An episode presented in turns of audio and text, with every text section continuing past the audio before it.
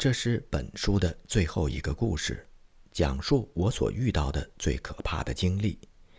那一次，我已经彻底绝望，认定自己必死无疑。在半夜里，六十名全副武装的男子在一个河床上，他们抓住了我，并企图把我打死，就像澳大利亚人痛打一条从身边游过的黑色毒蛇那样。我当时孤立无援，我的家远在天边。就在我只剩下最后一口气的时候，意想不到的事情发生了，真是让人难以置信。我居然能够死里逃生。现在让我来告诉您，我是怎样获救的。此事发生在一九零七年四月，我骑着心爱的小马驹，进行了一次自己所设计的。一万平方英里范围之内的一次实地考察，这里、那里，或者不管是哪里，只要我每到一处，就会向当地的男人、女人、男孩和女孩讲述救世主耶稣的故事，竭尽全力去感召他们。事情进展的并不顺利，四处都散播着不祥的传言，送信人一个接一个的赶过来，向我们一次又一次的报警。有消息说，一群人正在密谋，准备干掉传教士百格里。其中有些人还歃血为盟，声称只要遇到百格里，就绝对不会让他活着跑掉。我们对于这些传闻，就像我们以前对待类似的恐吓一样，既要小心谨慎，加强防范，但是又不能看重到足以让他们阻止我们工作的地步。在过去的日子里。我们和威胁作战的最佳方案就是深入虎穴，去尽量争取对我们最不友善的对手。我们曾经多次成功消除了那些人对我们的憎恨，甚至还和他们交上了朋友。云南昭通府西部广阔的土地上散布着七十个苗族村寨，他们当中绝大多数人依然是异教徒。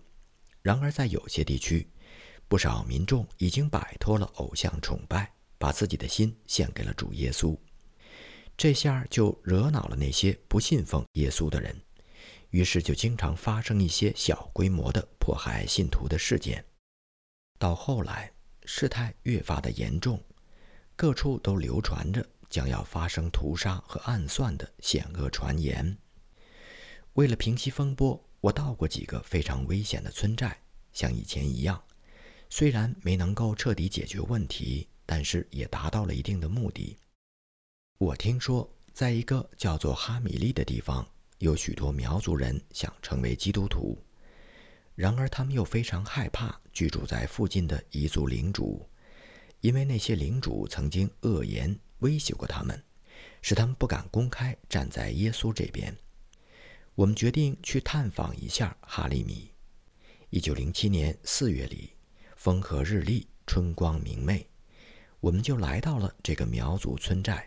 我们受到热情的接待。晚上，屋子里面挤满了前来听我们宣讲福音的人。于是，我们就想方设法鼓励当地的村民，并且获得了初步成功。在晚上大约九点钟到十点钟之间，我们不时听见一两声枪响。我们向房东询问这缘由。那位苗族人说：“住在离此处不远的地方，有一个汉人生病了，正在发高烧。人们向空中鸣枪，是为了驱赶那导致他生病的恶魔。鉴于这类事情经常发生，我们也就没有丝毫怀疑。不过，事实并非如此。留我们住宿的房东是一名叛徒，他在故意欺骗我们。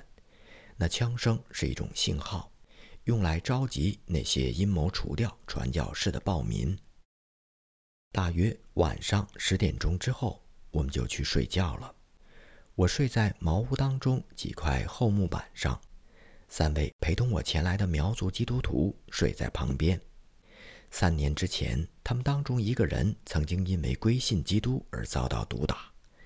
我们无论如何也不会想到，还是出于同一个原因，他又要被人痛打一顿。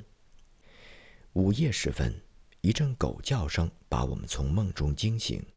根据往常的经验，我们以为有小偷溜了进来，于是就立刻起身向外张望。狗叫得越来越凶，通过院墙的缺口，许多火把突然出现在我们的眼前，伴随着高声的喊叫，大门被人撞开，一群凶恶野蛮的男人闯了进来。我被吓傻了，一句话也说不出来。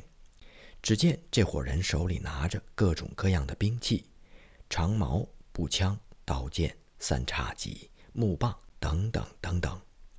很多人都举着火把，一时间灯火通明。愣了片刻之后，我问苗族同伴：“这到底是怎么回事？”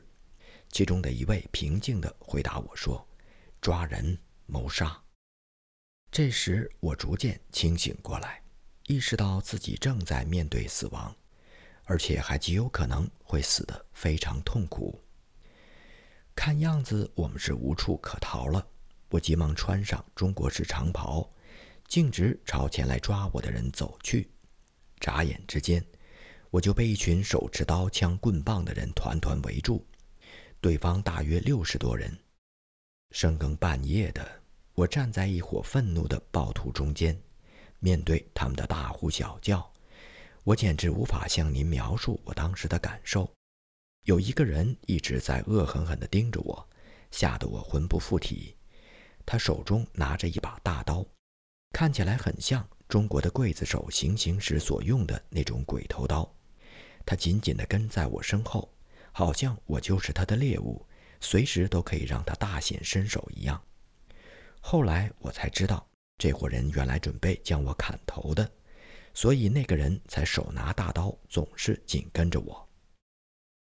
和我一同前来的三位苗族朋友当中，有两个人现在开始惨遭毒打，我却没有办法救他们，只好苦苦地哀求这伙暴民，请求他们把苗族基督徒放走，因为所有的事情都和他们三个人毫无关系。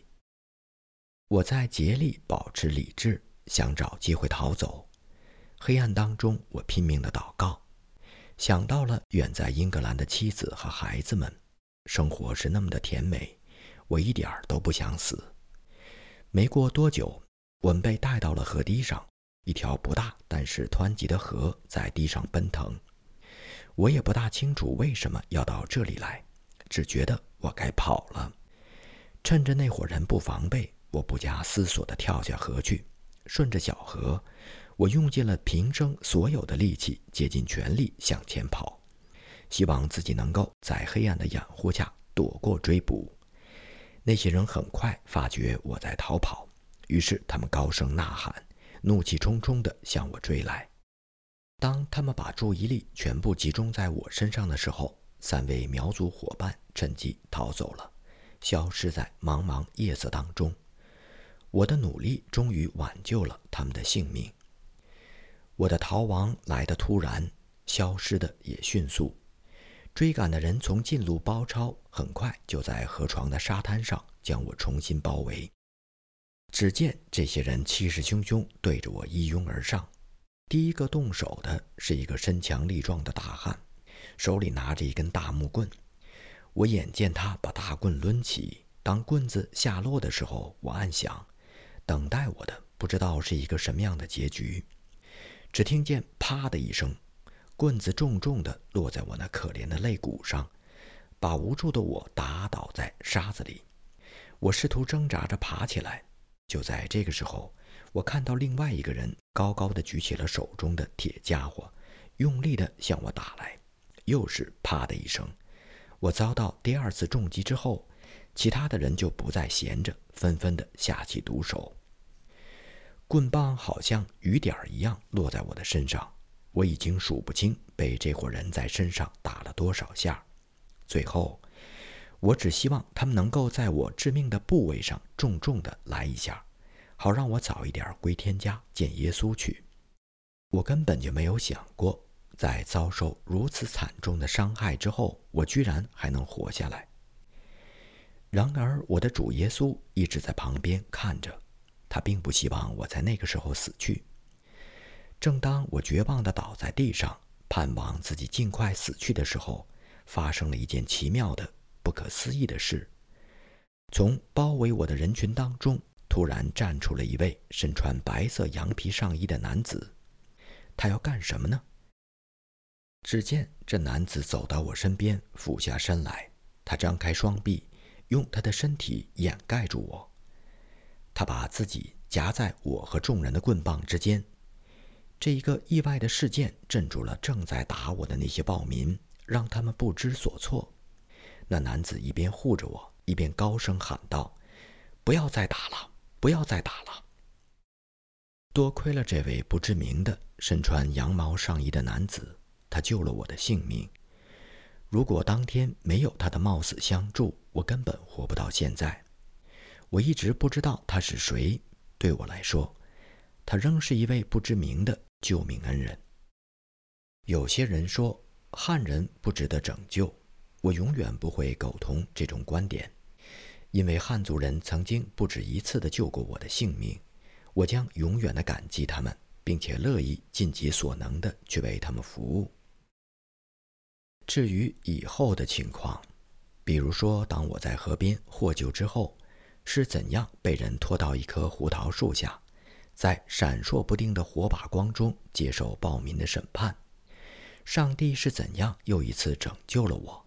我又是怎样被一些苗族朋友抬回了小茅屋？两天过后，萨文医生是怎样带着救援队赶来，把我接回他的医院？萨文医生和其他的人是怎样娴熟的使我重新恢复了力气和健康？这一切的一切，说来话长。留着以后再慢慢的告诉您吧。